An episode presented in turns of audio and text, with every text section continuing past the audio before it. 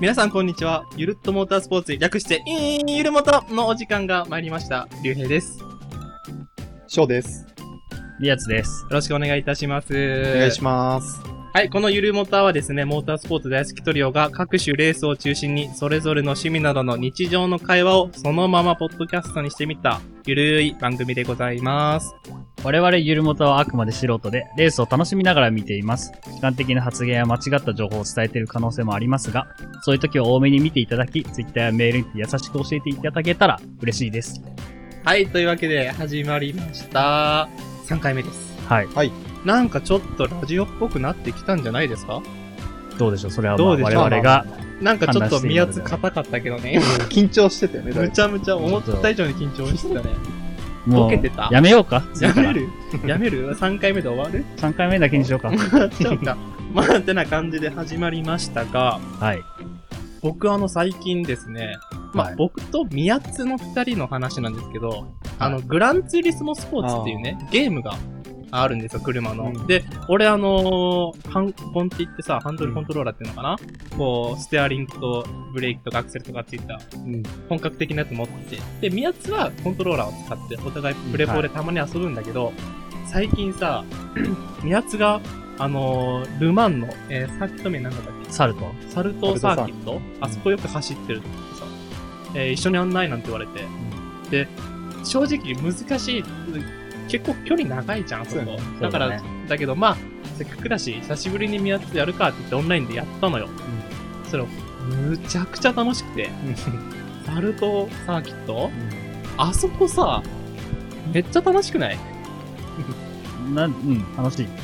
なんなんだろうね、なんか、すげえさ、なんだ、思った以上にこう、走りがいがあるじゃないんだけど、で、ただ長いだけじゃなくてうん、テクニカルなコースもあるし、ストレートも長くて、ちょうどいいバランスでさ、できてて、なんか、ただやっぱ長いね。いや長いのよね。長いんです。そうなのよ。ストレートがだってあれ、3つぐらいあるよね、長いストレート。2つ、うん、結構長いのがいくつかあるんだけど、そうんの、それこそ、タイムアタックみたいなしてるときに、うんうんこう、セクターごとに何秒早いですっていうのがグランツは出るでしょ。うんうんうんあれを、例えばセクター1、セクター2と、あ、うんベストタイムできてるって思うと、やっぱその、興奮じゃないけど、うんちょっとこうプレッシャーがあるじゃない、いや、そうなのよ。それを、うん、あと、あそこ確かセクター7個ぐらいあるから、最後のセクターまで、そのプレッシャーに耐えながら行くのがすごく。最後の試験怖くない？もうなんかここまで来て、よし、いけるって思って試験でミスって、ああーってのがね。あれだって一周い、三三分？半半ぐらいかな、あの、ハイパーカーで走って。そうなのよ。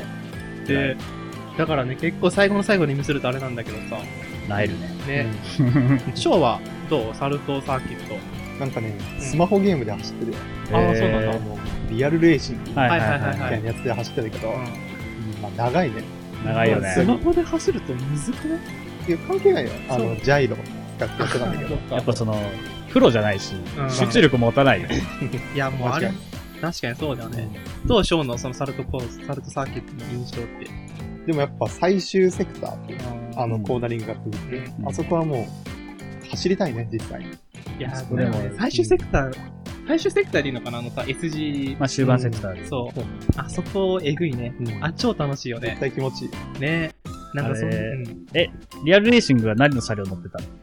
あのね、LMP1 とか。ああ、あじゃあ、ね多分同じようなやつそそ。そでもね、あの、現実より全然速いから。ああ、めちゃくちゃ速いやっぱそうなんだ。そうそうそう。ね。まあだからそういうゲームで俺は最近楽しんでたけど、うん二人はどうですか？この1週間、2週間。なんかありました？なんだろうね。俺はあの、明日、筑波サーキットで走るから、ああ、そっか、明日行ってくるんか。だからね、そわそわしてるね。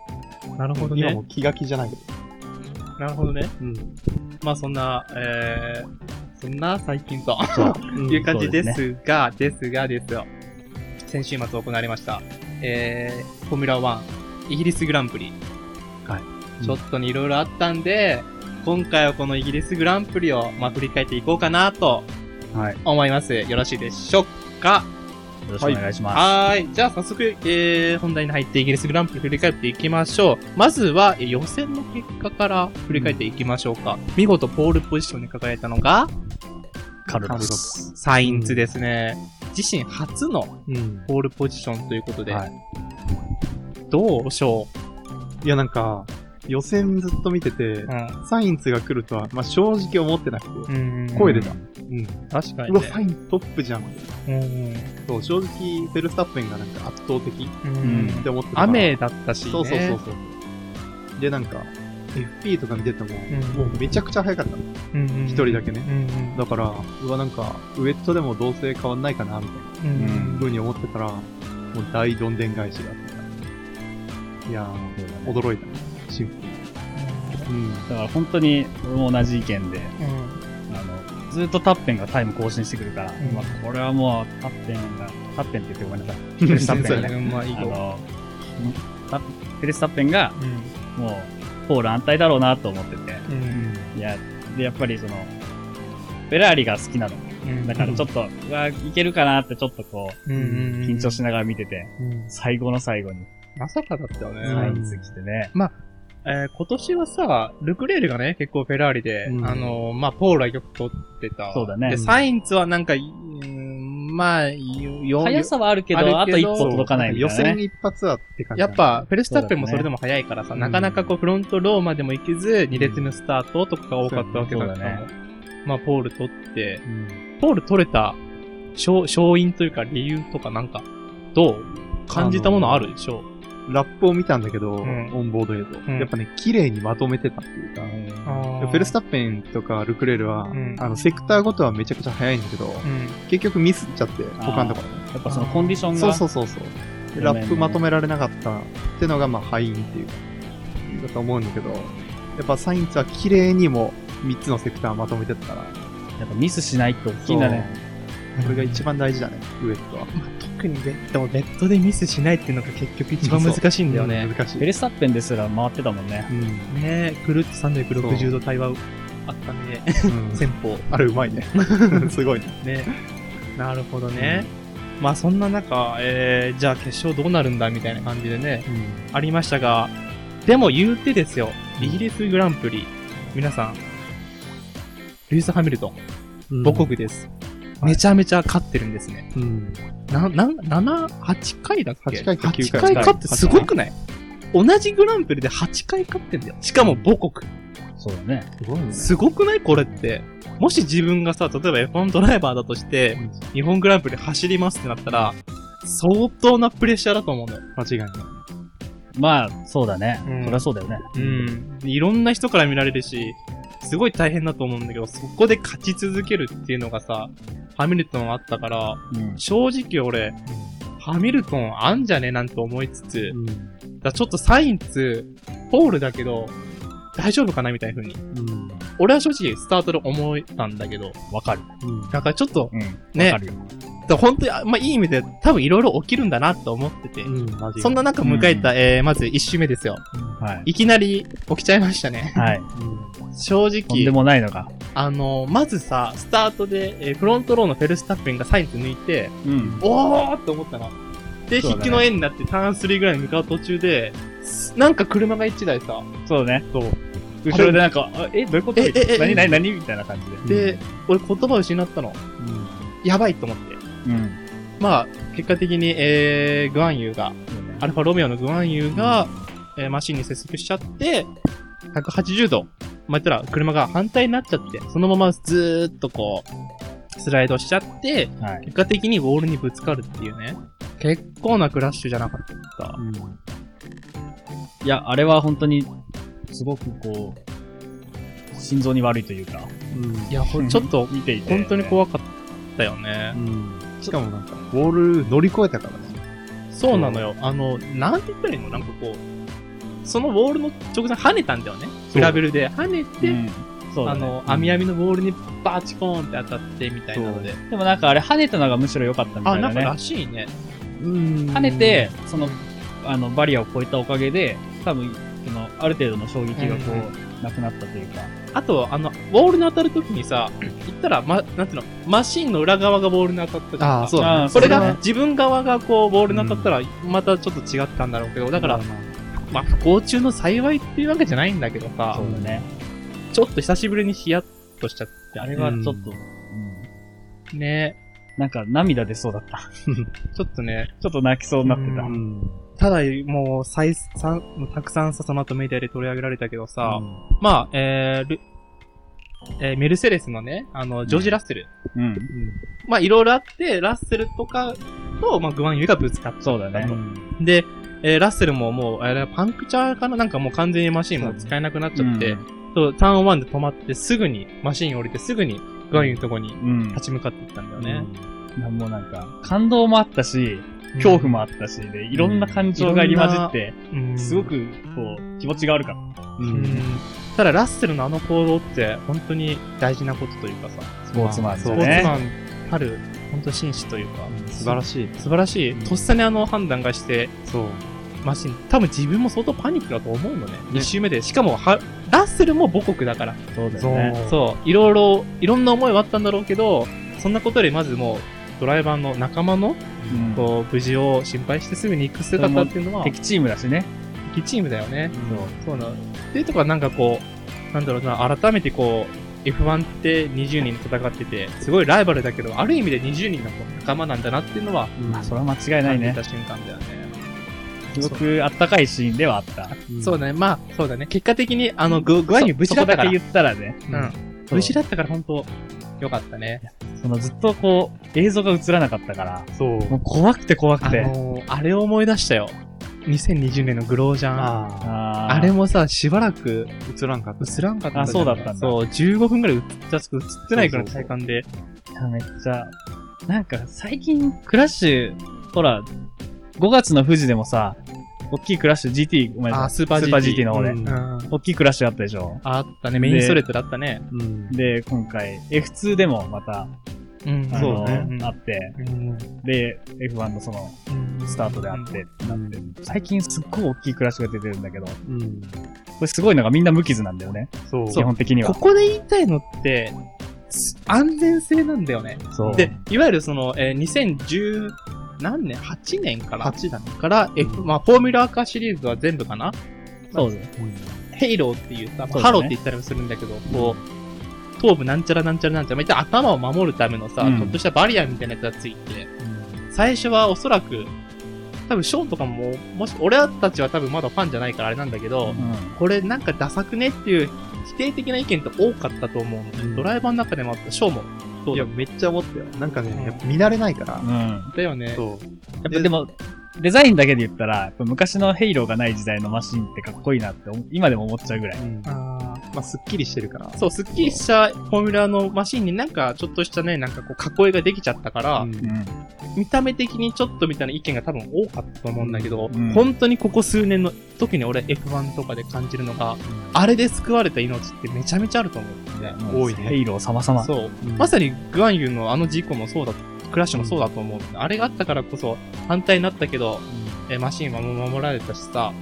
だから、そういう意味で改めて、まあ、最近の、まあ特に今回に限った F1 なんだけど、うん。安全技術の向上っていうのは、すごいものがあるよね。本当になんか、なんで死なないのって思っちゃう。まあ言葉悪いけどそうだよね。そうそうそうそう。よく生きてたなって、本当思っちゃうというかさ。すごい。うんうん。なんかこんだけ、この安全性が高まっちゃうと、うんうん。よあんまり良くない傾向だと思うんだけど、うん。あの、いや、きっと大丈夫だろうってどっかで思っちゃうよね。その、今回のクラッシュも見ててそうだったんだけど、そうだね。なかなか映像映らないけど、いや、ききっと別に、グワンユ大丈夫だろうって心のどこかでやっぱ思ってるの。その、今までのその前例があるから。うん、前例があるからね。っていうぐらいやっぱ最近って、すごく安全性が高まってるよね。本当に思う。ショーもそれはすごく、こう、感じてるんじゃない？ずっとまあ F1 見てきて。まあ、あの、ヘイローで助かった命ね、めちゃくちゃあるから、感謝したいね。だよね。いや、あれはすごいと思う。よかったうね。ん。で、で、もう一人実はアルボンもね、うん。あ、の、ウィリアムズのアルボンも、うん。えっと、あれは、あれはまた別の、まあそうだね、その後ろ？その後ろね。うん。なん。かなんかでこう、直接的には関係ないからそう、うん。で、ターン1の右側のこう壁にぶつかっちゃって、うん。ターン1のうん手前って言ったらいいのかな、うん。で、こう、何台かの車にこう、ぶつかっちゃうみたいなじ、あの、クラッシュがあった。結果二人とも、まあ、グアンユもだけどメディカルセンターって言ったらいいのから、うん運ばれる形にはなったけど、でもアルボンも結果的に無事だったしさ。うん。まあ、結果的には良かったけど、うん。ちょっと良くない意味ですごく印象に残っちゃった瞬間でもそうだね。うん。あるよね。まあ、こ常れにその危険と隣り合わせっていううんのは、うん、これを防ぐ、クラッシュ自体を防ぐのはなかなか難しいからさ、うん。起きちゃったことは仕方ないそうだね。やっぱこう見てて、そんないいものではないのは確かじゃん。もう心臓に悪いよ。心臓に悪いよね。もうすごい悪い。うんまあ、そんな、まあね、二人の無事はありましたが、いろいろね、ごたごたな感じで、結果的にレッドフラッグが出ちゃって、うん。まあ、レースは仕切り直しとなりました。グリッドも予選の時の予選のままで。、そう、うんあの、レース前の状態に戻って、まあ、最初はね、タフェルスタッペンがサインズ抜いて、うん。あれと思ったけど、もう一回やり直しってことで、うん。フェラーリからしたらちょっと良かったんじゃないかなと思うんだけど。救われたってね。救われたよ間違いないね。そうです。で、そんな形で、えー、まあ、1時間後ぐらいにレース再開したわけだけれども、こっからがまたまたいろいろあったね。いや、まあなんかもねう、。情報が多すぎるね、今回ね。うんレーススタート、再開直後は、えー、サインツが、まあ、キープしてて、うん。うん。タッペはまあ2番手と。だったんだけど、えっと、えここは一つ聞きた、いんだけどさ、はいはい。サインツのリスタート後にサインツがさ、すごいフェスフェルスタッペンにこう、幅寄せ？壁寄せしたでしょ。うん。でも、あれってやっぱりコーナーでちゃんとスペース開けたじゃない、うんコーナー入った時が。うん。はやっぱりそこはもう、あれぐらいの幅寄せってよくあるもの。当たり前だね。あれはもう当たり前なんだうん。まあちょっとなんか最初、うわ、すげえ強引だなと思ったんだけど、見てて。あれもそうだし、やっぱサインツの勝ちたいっていう欲あが見える。まあそれは間違いないね。まああれは、ぶつかってないから、うんうん。あの、範囲内っていうか。そうまああそこでコーナーも開けてるのは、やっぱそのスポーツマンシップそうそうそう。フア。ェアだね。なんかこう素人からすると、うんおー、大丈夫かってなっちゃう。あの、っていうのも思うんだよね。そう、うん去年もね、確かね、アメリカグランプリでう、ん。スタート直後、ポールがね、ボッタスだったっけな。だって2番手がフェルスタッペンかなんかでう、ん。すげえ幅寄せしてたのよ。うん。ターン1、あれ結構坂登ってターンうん1左行くんだけど、あれ、あの時にも、おいおい、これ大丈夫？と思って。うショーに聞いたら、まあ、あれは問題も当たってないし問題ないよ、みたいな。うん。だからちょっと難しいんだけど、ちょっそと、あの、怖かった。そう、そう、ちょっと見てて怖くなる。怖かったよね。そう。そうそれえ、大丈夫って思って。でも当たらないんだよね。当たらないんだね、これがやっぱさ。すが F1 だね。不安だね、やっぱ。そこは、なんかこう、素人目線でこう、見てると、本当にこう、もう、あ、いけるんだ、それで、みたいな。そうそうそう。すごって思っちゃうね。それこそ俺とかさ、宮津はさ、ゲームでやってるからさ、あんなんもう即、即ぶつかって、即あんな、あそこで幅寄せしたらもう知らんよ。うん ごめんって言って終わり。本当そうだよ、ごめんで終わりなんだけど。よかったね、ゲームで。確かにね。ただその後、えっと、ペレスとルクレールが、えー、うんちょっとこう、ぶつかって、結果二人ともダメージを負ったと。うんで特にペレスはフロントウィングにだいぶダメージを受けたようで、えー、ラップ6、6周目でピットに入ったと。うん。この時はちょっと、ね、レッドブルからしたら、あーみたいな部分はあったと思うんだよね。痛かったね。うんうんまあ、ただあれは一応まあ、特になんかペナルティが出るわけでもなく、うんまあ、ただのこう、インシデント、インシデントっていうレーシングインシデント。レーシングインシデント。うんあそこで、ルクレールはフロントウィングのあの、サイド、なんていうんだっけな。翼端板。っていうでもさ、なんかルクレール別にペース、そんなあんわまり関係なかった。そうなんだ。ペレスに比べたら全然良かったじゃん。そうだね多分マシン特性の違いもあるのかもしれない。ああ、うんそういうことか。そう。あの、やっぱ去年のマシンとレギュレーションが違うから、うん多分去年だったらもうもっとペースガタガタ落ちると思うんだけど、やうんっぱりフロントウィングちょっと壊してもまだ全然走れるっていうか、これは今年ならでは。すごいね。うん。もうなんか空力依存っていうイメージがあるから、ちょっと壊れたらすぐダメになっちゃうかなと思ったけど。うん。案そんなことない外そうじゃない時もあるんだね。やっぱ床下のダウンフォース、グラウンドそうそうそうそう今年からのうん新たなグリップの言い方だよね。そうそうそうえだからーあれぐらいでも全然普通に走れるんだろう。そうなんだ。うんなるほどね。まあ、そんな感じで結果ペレスはピットに入って、タイヤ履き替えて、フロントノーズ変えて、だいぶ順位を落としちゃうと。うん。で、そんな中、まあ、バチバチのトップ争いが続いてたわけで、うん。えー、ラ10周目、うん。サインツがあの、あの SG、あの、マゴッツベケッツマゴッツベケッツの先の、ままあコーナーで。そう、そこでちょっとミス、あれ、うんうんうん。トップかなんかなのかな？なんか、 DAZN の解説の中野さんはなんかこう、まあなんかの影響で、とは言ってた。ままあわかんないけど、うん。でもあの日やっぱ風めちゃくちゃ強くて、あ、週末を通してね、強かったんだよ。あそうなんだ。だからやっぱりそういう影響もあるかもしれないし、シルバーストーンなに風が強いの？まあサーキットって基本、なんていうの、開けたところにあるから、あ結構風はあったりするんだけど、んでもやっぱ特に強かった気がする。へえ。あとやっぱ、後ろのフェルスタッペンが速かったから、そうだね。フェルスタッペンはペース良かったよね、ちそうょっと。多分プレッシャー感じてたと思うから、それでちょっとね、それで結果ちょっとコーナー曲がりきれずミスをして、そこでフェルスタッペンがすかさずこう刺して、うん。周が変わったわけですよ。うんうんああ、これフェラーリ痛いな、そしてレッドブルからしたらよくやったなと思ったんだけど、はい。その後ですよ。えっと、その2、あ、その、そしてその次の週に、うん。ラップ11で、アルファタオリのああガスリーと角田祐希が、こう、クラ、クラッシュね、こう、接触しちゃって、ダブルでスピンしてダブルスピンしちゃったっていうのもあって、うん。なんかいろいろ、今も言われてるけどね、うん。ちょっと見たくなかったね。見たくなかったよね。二人とも入賞圏内だったしね。うんうん。うんだし、なんか、悪くはなかったように見えたから、そうだね、決勝はう。んうんうん。なんとかって思ってたとこだったんだけど、まあそういうのもうん。あって、みたいな。うん。まあ、どう小的には実際ドライバーとして走ってるとして。やっぱ、難しいね、チームメイトの争いっていうのはさ。うん。しかも、やっぱ角田の方が早いって言ってたから、あ自分の方。なんかさ、うんあの直前で、ツノッピが抜いたんだよね、ガスリーを。そう。で、ああ、ツノッピ抜いたんだと思ったら、なんかその後また抜き返されたかなんかで。なんかミスがあったんじゃなかったっけ？あ友田に。ちょっとわかんないけど、うん。まあでも、抜き返したから。うん。でもね、やっぱ、ペース早いって言ってる時は、うん。正直争うよりかは、うん。もう前に出した方が、まあ、いわゆるチームオーダーみたいな。そう、チームオーダー。賢いなとは正直思うね。うん。まあね。そう、結果論だけど、争うよりかはもうそうやって、ねうん、指示した方が、チームとしていいじゃん。うん。見てる側としてはあんまりチームオーダーっていうよりはバトルしてほしいんだけどね。そう。でもやっぱね、結局、接触して2台ともポイントを失うとか、そねそれ意味ないからさ。うん。って思っちゃったね。難しいね。そうだそうだね。ねなんか。まあ、それでちょっとね、お互いこう、順位を落としちゃったわけなんだけども、その次の週かな、ラップ12。はい。で、えー、首位、立ってたフェルスタッペンが、急にアクシデント。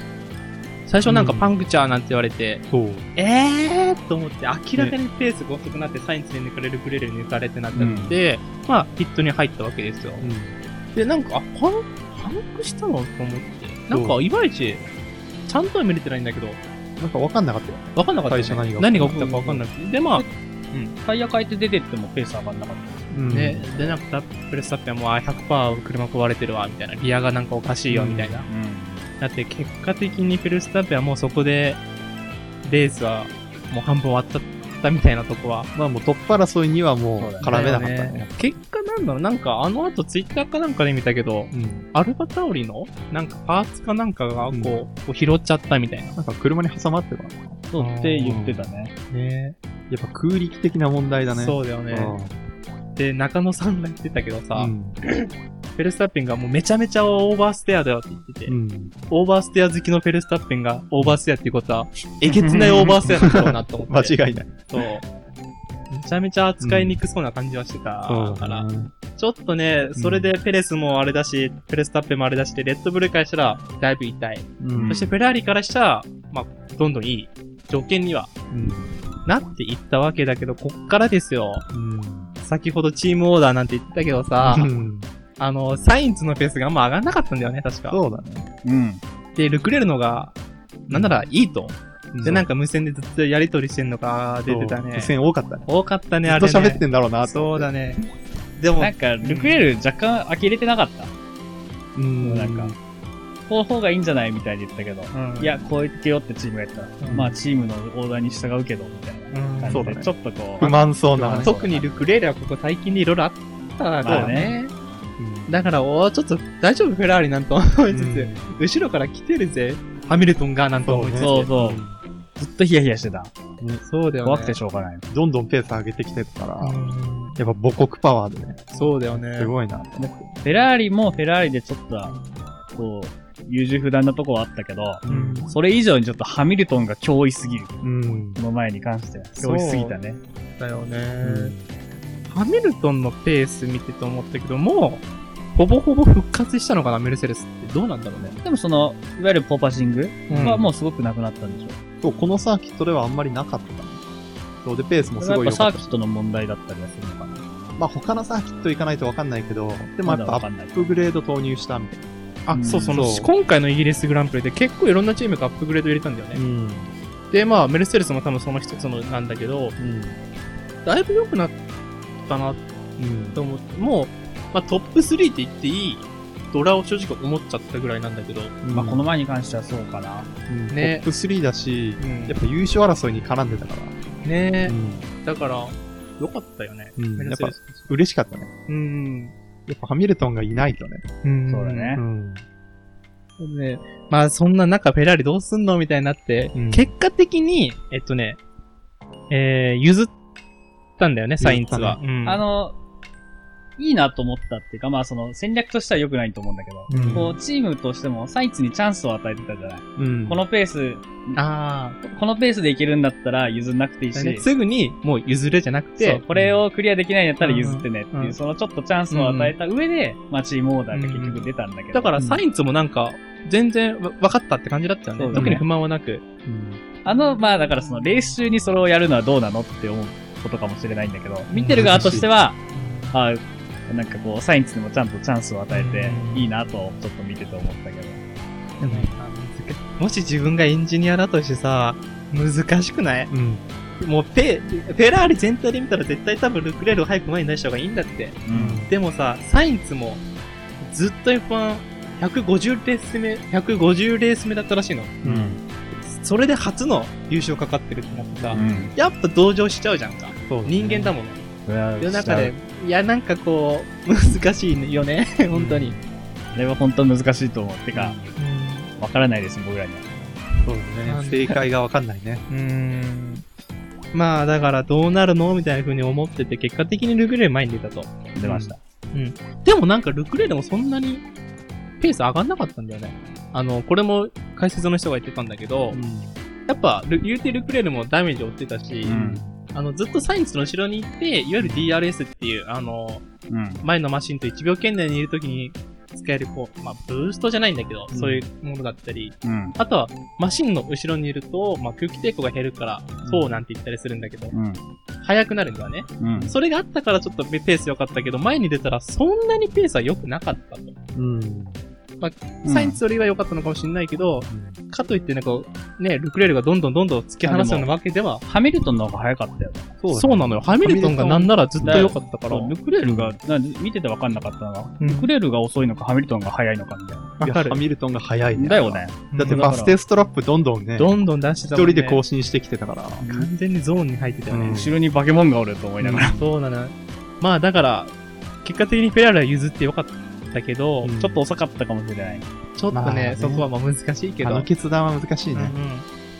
てな感じでさ、このもうどうなるんだろうと思ったところで、なんとラップ、えー、40じゃなくて、ラップ40周目、40周目で、うん。サインツと、あとハミルトン2位、だから2位、3位がピットに入ったんだね。で、二人ともソフトタイヤに変えたと。ルクレールとはちょっと違う戦略を取ったんだっけね？あれ？それはセーフティーカーの後じゃなくて、前ですね。前で。はい。で、なんだけど、その次、その次の週で、あ、ごめんなさい、間違えました。セーフティーカーそう入ってたねですね。そうですね。そうだよね。39週目で、オコン、アルピーヌのオコンが、マシントラブルで止まっちゃったと。うん。で、セーフティーカーが入ってガーッと入って。でも、セーフティーカーが入ると、まあ言ったら、タイヤを変えたら、まあ、渡航するってすげえ簡単な説明なんだけど、うんそうねいろいろ戦略が出せる場面で、2位のサインとサインのハミルトンは、新しいタイヤに変えた。はい。ソフトタイヤっていう、まあ、めちゃめちゃ速いやつに。うん。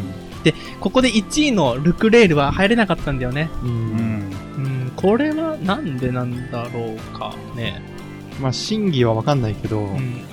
やっぱ入るタイミングがなかったのか、う例えばあの、もう通り過ぎちゃったとかね、ん。ピットの入り口をうんうんとか、まあいろいろ考えられるけど、あの、入れたなら絶対入る、入るに越したことはないから。あのさ、ね俺素人だからちょっとあれなんだけどさ、去年のロシアグランプリ、うん。うん。あの、うんノリスが1位でさ、2位うんハミルトンでさ、最後の数周で雨降ったじゃんか。あったね。うんあれで結果ハミルトンはイン、あタイ雨用のタイヤに変えたんだけど、うん。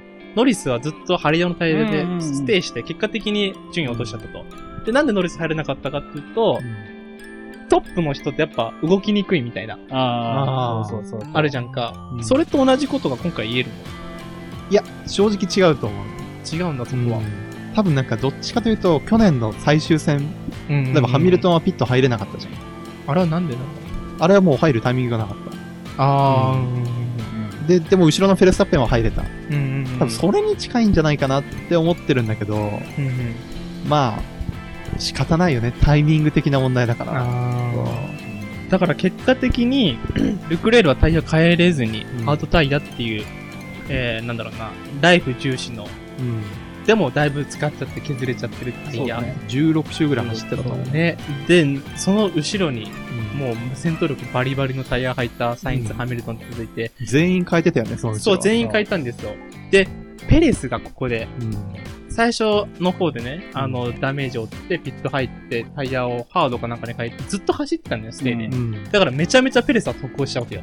そうだね。で、確かペレスが何番手で SC、えっと、4, 4番手かも。う戻ってきたそうだね。ハミルトンの後ろだ。そう。だから、なんとここでさ、うん。ペレスにも優勝のチャンスが来て、うん。なんならルクレール厳しい。さあ、優勝はサインズ、ハミルトン、ペレス、この3人のうち誰かなんじゃないかみたいになってさ。うんいや、なんか、大どんでん返し。いや、ねこっからがもうやばかったじゃん。うん。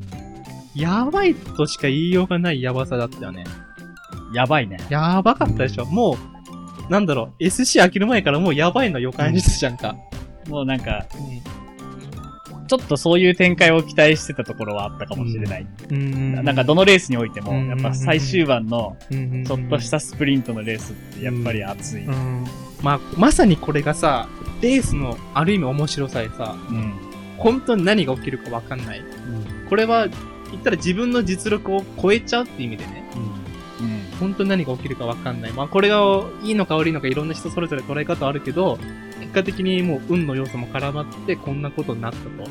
もう優勝はないと思われてたドライバーにも一気にチャンスが出るのが、まさにモータースポーツで、まさにそれが今回出たなと思うんだけど、そんな中、セーフティーカーが開けて、残り、えっ、とね、どこで、ラップ42で開けて、十何周なんだ ?10 周ちょっとかな？10かな ?11 周とかとかの、まあ、うん短い短い、残りわずかなレースが再開したわけですよ。もうあと本気で走るだけだから。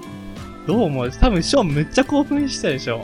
いや、俺だけじゃなくて、もう見てる人全員じゃないでしょうん。絶対面白くないわけないから。ただまあ見てる人だけだけどね。そのドライバーからしたらそれこそルクレールなんてもう そう、勘弁してくれだよね。そうなんだよね。で、まあ、開けまして、まあ、圧倒的にサイエンスの方がいいわけじゃん。うんまあもちろんしょうがない、そこは。ここはもうなんだ、チームオーダーとか出てたのかな？いやいや、出てないんじゃなかったっけでも、そのリスタートする前うんに、うんサインツの方に、やっぱあの、ちゃんと車間距離開けろよ、みたいな。あ、なんか言ってたね。あーそうそれは言ってたんだ。ちゃんと、フェラーリは言ってた。それはどういう意味なの？いや、まあ、簡単に言うと、うんぶつかるなよ、みたいな。うんあそう、アルファタウリのあれもあったし、あそう、フェラーリ1、2で、ーもう、ぶつかったらさすがにさ、笑えないじゃん。うんでもルクレールも牽制してたよね。いや、牽制はしたね、もちろん。すごいなと思って。うんだあそこでさ、あえてもう、さっさとサインツに譲っちゃって、うんルクレールにその2位以下、言ったらハミルトンとかを抑える役割に徹した方が、フェラーリとしては確実なんじゃないかなと思っちゃったんだけど、そこまでのチームオーダーを出さなかったってでもやっぱ、ルクレールがハードタイヤで、うんサインツが新品のソフトタイヤで、うんもう多分すぐ抜けると思ったのかもしれない。もう言わなくても、そう。うんで、実際すぐ抜かれちゃったし。抜かれ、そうなの、うん実際すぐ抜いて、まあ、1位サインツまた、ここでね、一時からチームオーダーに2位に下がったけども、また抜き返すっていう、うん。誰が予想しましたかって。かと思えばその後ろですよ。熾烈な3位争い。ハミルトン。ん ?3 位争い？まあ、最初ペレスとハミルトンでやってそうだね。ペレスが言ったね。なんか、ハミルトン、まあ抜いたわけですよ。せえー、ターン3かなんかで。うん。でなんかハミルトンのタイヤの温まりがあんま良くなかったか何かで、全然インにつけてなかったんだよね。うんそうだね。相性とかもいろいろ言われてたよね。うんソフトタイヤはあんまりこの車両合ってないんじゃないかみたいな。うんそうなんだよね。だから、めちゃめちゃペレスの方が、4位のペレスの方が良くて、あっさり抜いて、うんあ、ペレスとこれはサインズの一騎打ちになるのかなとか思いきや、うんその次の週で、ハミルトンが急激にまたペース上げてきて、結果的に、どうなったんだ？もうね、いろいろありすぎてわかんないんだけど、えっと、ペレスがルクレールに追いついて、うんで、ペレスとルクレールがバチバチにバトルしてるところを、後ろからハミルトンが、そうじゃ。うんんバンと。二台抜き。ねあれ痺れたあ。れびっくりしたよね。ああれ。あ、そういうバトルが見たいんだよね。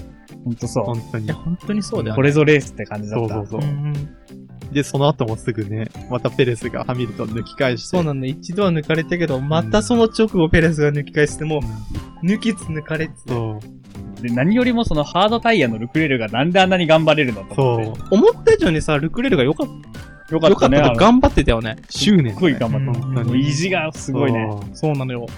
でも、かと思えば、後ろにアロンソ、ノリスっていうさ、そうなんか、すごいじゃん。いやー、すごいまあお題揃って。ノリスは、まず、同じくイギリス人だから、うんうん。えー、ここドットもなっただろうし、うんアロンソはね、前回も言ったけども、ベテラン。うんもう本当に表彰台行っちゃうのかなと思うぐらいの。うんすごいね。早かったね、アルピン、早かったね。だからもう、なんだ ?2 位、3位、4位、5位。うん。ここの、ものすごい争いに最後。全部違うチームっていうのがいいね。うん。あ、確かにそうだね。そう。確かに確かに。熱かったね。使ったね、これは。しかもあの接近戦で誰もぶつからないから、ね。それがやっぱすごいよね意味がわ。からない。これ確実にぶつかるよ、ゲームだったら。ゲームだ、無理よ、あんなの。無理。うん。やっぱプロ中のプロだね。本当に。ねちゃんとスペースは残す。ペアな戦いしたね。いやー、本当に。そうですやっぱね、元気なハミルトンを見られて嬉しかったね。そう。うんで、結果終わってみたら、2位は、えー、ペレス。サインツはもうそのまま逃げ切って、えー、初初優優勝。勝で150レース目で初優勝。ちょっともうちょっと初優勝くれなきゃ。ごめん、うんあの、なぜか俺2位から言っちゃったね。ごめんごめんごめんごめん。え150ー、50戦目にして。戦目にして初優勝、初優勝キャリア初優勝っていう。初いやーポール初優勝でしょ。そうだね。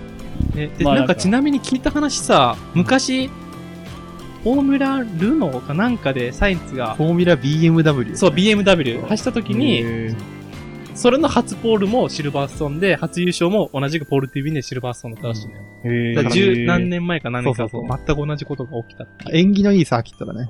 サインツにとっては。うん、だったんだろうね。いろいろ思うものあっただろうけど。感慨深いね。ねすげえ、え結果的に、結果的にもう本当に、まあ実力でしょ。う。うんん、本当にまあまあいろいろあったと思うけど、運も実力も。運も実力の地といった通りで、見事初優勝、めでとうってなって。うん。で、2位が、えー、レッドブルのペレス。うん。これもすごいよ。うんいや、もう、ベレスなんてちょっと来ると思ってなかったもんね。いや、ねでも俺逆に思ったの。っていうのもさ、うん2020年のさ、なんだっけ、あサクヒールグランプリ。サクヒールグランプリね覚えてる？ペレスが優勝した時そう、レーシングポイントに行った時に、はい。あれ優勝した時、覚えてる何があったか。いや全然覚えてない。あれ確かさ覚えてる。最初の一ら一周目うん。で、フロントミルやっちゃったの。あで、一番後ろに下がったのよ。そうだった。そっから1位っていう、最後尾から1位。あーあったねそんなのしかもレーシングポイントっていう。いやあれーすごいねあれはすごかったね。で俺、その時から、レース、あペレスって、まあ、ほんとレース校舎だなと思ってて、うんマネジメントとかすごいタイヤの倒れ方もできるし、だから、正直落ちちゃったけど、いや、ペレスなら、なんやかんや、まあ、4位番手ぐらいまでは来てくれるだろうと思ってたら、うん結果的に2位、ポディウム。いや、すごいよ。すごい。いや、ペレスはすごい。結果的にドライバーオブザデーにも選ばれたし、うんだからサインツももちろんすごいんだけど、個人的には同じくね、スペイン語を話す、ね、ペレス。うん。ここもなかなか見応えのあるというか、すごいうんなと思ったね。うん。素晴らしいね。素晴らしいね。で、サインですよ。イギリス我らがルイス・ハミルトン。いやー、嬉しいね、なんか。ね優勝こそで、優勝こそできなかったけど、でももうあんなバトルを見せてくれて、うん。本人も満足してんじゃないかな。なんか楽しそうだったね。やっぱり。うんうんうんなんかやっぱりフェラーリをどうしても応援してしまう身としては、やっぱこのハミルトンだってもう完全に敵なわけよ。うんっていう敵対心はやっぱあるんだけど、うんうんもう敵ながらあっぱれとしか言えない。うんもうあれはすごい。ももう、本当に良かったね。うん。う、やり方もフェアだし、うんかつ速いし、意味がわからない。いい意味でね。なんか本当に、ここ、特に今年はさ、ハミルトンらしくないような、まあ無線とかだったり、走りとかってのが目立ったけどさ、そうだね。いかにもハミルトンらしいというか、うんもうなんかめっちゃ速いのにタイヤ全然まだまだいけるみたいな、うんあの、化け物みたいな。ね。本当にだって終盤なんてどこが優勝してもおかしくないぐらいの展開だったから。結果だってファスティストラップ、ハミルトンだったもんそうだ。ね。うんうん。てな感じで、あの、1位、2位、3位はそうなりましたよと。うん。で、えーっと、その他の順位を振り返ると、えー、だから4位、ん？これは何？4位がルクレール。クレールか。で、5位がアロンソで、ノリス。6位がノリスだね。で、うんそう。えーで、7位はフェルスタッペンと。うんそして8位。これですよ。F1 来て2年目、初ポイント。ハースのミック・シューマッハ。うん。いや、シューマッハが帰ってきました。シューマッハが帰ってきました。おめでとうだね。うん初のポイント。ね。まあね、いろいろ、去年は正直、まあ、マシンがマシンだからもう、ポイントどこじゃなかったけども、今年もこれまで、えーなかなか思うようにいかなかったことって多かったと思うんだけど、ここに来て初ポイントだったっていう。しかも最後、フェルスタッペンとバチバチのバトルやってた。いいバトルだったね。あれ、すごかった。やばいね。ねあれをなんか大画面で映してほしかった、確か。に。二人とも二世ドライバーだしね。いろんなとこでで忙しすぎたね、今回。忙しすぎたから。でも、どうだった？シューマッハの初ポイントとか。やっとだね。なんか、そうだね。今年はさ、うん。まあ、ハース結構早かったじゃん。うんうんうん。で、ポイント獲得するチャンス何回もあったけど、うんまあ、何回もそれを逃してきたから、そうだね。いろいろ逃してきちゃったもんね。そう。だからね、結構、なんていうの？チームからも言われてたじゃん。うん。そろそろ入賞してほしいな、みたいな感じのこと言われてたけど、まあ、やっと8位。で、チームメイトも上回ってさ。そうだね。うん8位だしね、頑張ったよね。これから10位ギリギリとかじゃなくて、シューマッハって予選どうだった？の予選はね、えーっと、ちょっと見ます、ね。予選は Q2 落ちかなだね、多分。中盤ぐらいにいたよね。そうそうそう。中段にはいたと思うんだけど、あの、やっぱり、混乱がうまく抜けてきたし。ああ、そそうだね。いや、19番手。おえ、嘘予選 ?9 が番落ち。9番、19番手からのスタートでしたね。えー19番手でスタートして、気づいたら8位。8位。すごいね。うん。いいレースだった。いい急に出世したじゃん。うん。そうだね。いや、まあ、あの、急にってわけでもないけど、まあまあまあそれはね、すごいんだけど。あ、そうだよ。予選だったらあれだよ、この人。ラティフィ。忘れてた。あー初 Q3 のね Q3 って、ラティフィ、もうなんなら今回もね、予選すごかったし、うん。いけんじゃないかと思ったけど、結果的にはどうなったんだ？ラティフィ決は？勝もさ、序盤結構ペース良かったよめちゃくちゃ頑張ったと思う。そうだよね。うん、どう？でも、後ろがみんなやっぱ速いから、ああ。ね。だから結果的に12位と。あーでも14台完走のうち12位だから、まあ下の方には沈んじゃったんだけど。うん。でもやっぱウィリアムズ、14台完走？あの、14台完走。ね。ラティフィのマシンアップグレードしてないからさ。そう。ああ、言ってたねそう。アルボンだけアップグレードしたんだよそうそうね。だから、その割にはめちゃくちゃね、頑張ったと思うんだよ。すごいね。うん。みんなすごいね。すごいね。まあ F1 ってそういう世界だからね。シルバーストーンってドラマあるね。うんそうなのよ。毎。年あるからね。毎年。個人的にはさ、俺 F1 のゲームもやっててさ、うん。シルバーストーンが、一番好きな。サーキットなのよ、俺は。う。うんん。走ってても楽しいし、見てても楽しいしっていうう。んで、なんかちょっと鈴鹿サーキットに似た、えー感じも雰囲気もあって、うんなんかすごく俺は好きで、すごく結果的にいいレースになったしさ、うん。なんかシルバーストーンは改めていいなと思ったね。やっぱそうだね。F1 が F1 らしく走れるサーキットって。よく言うから。ね。なるほどね。うん、あの F1 の良さを発揮できるサーキットだよね。そう。体現してるっていう。うんそれこそ今回のレースなんてレースの全てが詰まってる。全部、その悪いこともいいことも全て含めてね。なんか本当に全体を通して、こうまあ、感動するというか、うんなんかこれぞレースだな、やっぱたまらんわ、と思って。ね。もうぜひあれだね。F1 興味ない人にも見てほしい。そうだね。そうだね、本当にそれは思う。そんなすごいいいレースうん。でしたね。多分人生で一番面白かったかな。ほんとあートップレベルかもしれない、正直。本当に一人で見てるんだけど、もうんう声出ちゃうもんね。うんあーおーとかって言いながらずっうんと。いやね声出す場所も多かったね、今回は。よかった。もうずっと忙しかった。うん。だからなんかレース見た後、疲れたもんね。こっちもわ。かる。俺何もしてない。走ってもないけど、なんか疲れた。うんいい疲れだよね。そうそうそうまあある意味で。気持ちいいね。うん。痺れるレースだった。シミュレーションだったね。うん。まあ、そんな感じで、結果的にドライバーズランキングとかは変わらず、フェルスタッペンが1位と。うん。で、2位がペレス、そして3位がルクレールと。うん。まあ、で、その、サインツは、えー4番、4位。4位。で、えールクレールとサインツのポイント差が11点差。うん。そして5位のラッセルとの差が14、16点差。近いね。ラッセルがすげえんだよな。うん。だからこの辺もだいぶ、まだまだ本戦だね。本戦だ。ここからどうやってレッドブルを崩すかも面白いし。うん。ただですよ、えー、次回、オーストリアグランプリ、レッドブルリンク。うんレッドブル強いです。いやー、レッドブルもそうだし、やっぱフェルスタッペンは相性がいいよね。フェルスタッペン、本去年去年2回レースあって2回とも勝ったじゃんか そう。そうそう。最強だっフェルスタッペン4勝くらいしてるよね、うんレッドブルリンクた。。してるね。ね。ずるいじゃん。なんで去年はさ、レッドブル、あの、レッドブルリンク2回もあったの？ずるいじゃん。まあそれは仕方ない。それはまあいろいろね、理由があるんだけど。いや、だから俺は次回オーストリア、あの、すごいお、レッドブルリンクも好きなサーキットだし、ん。オーバーテイク多いよ。しやすいねねしやすいんだよね。あそこって形シンプルなのに結構トリッキーというか、そうだね。面白いよね。面白い、見てて、やっててもそ面白い。すごいね。高低差も大きいしね。うん。だからまあ、荒れるレースになるかもね。誰が優勝するかだけ予想してください。いや、難しい。難しいけどね。まあでも、俺はやっぱ、レッドブルは絶対に来るかな。フェルスタッペン、うん、フェルスタッペンやっぱ一番合ってんじゃないかな。まあ、本拠地だしね。うん、本拠地で、俺はだからレッドブルの勝利は見たいよ。うんまあね、うん、強いよね。うん。どうしようか。でもやっぱメルセデスに注目したいね。確かに。うん。やっと前線、こうやってトップ争いに絡んできたからう、ん次どうなんだろうっていう確かに。興味は大きいかな。うん。これは、どうだな。角田にしとこうかな。角ってきたらもう、すごいよ。もう、希望だけで。うん。すごいよ。3時間スペシャルだよ。マジで。生放送。生放送、うん3時間放送。誰も集まらんけど。2人とかなるかもしれんけど。いや、もうお祭りよ。お祭りまあでもまあ何が起きるかわかんないからね。そうだねうん。楽しみなレースではありますね。うん。そうだね。はい。じゃあ、今回はこんなところでイギリスグランプリの振り返りという感じでやってきましたが、じゃあ、ショー。はい。えー、SNS の告知をお願いいたします。えー、そして僕たちは Twitter の方もやっています。アカウント名はアットマークゆるもたポッドキャスト。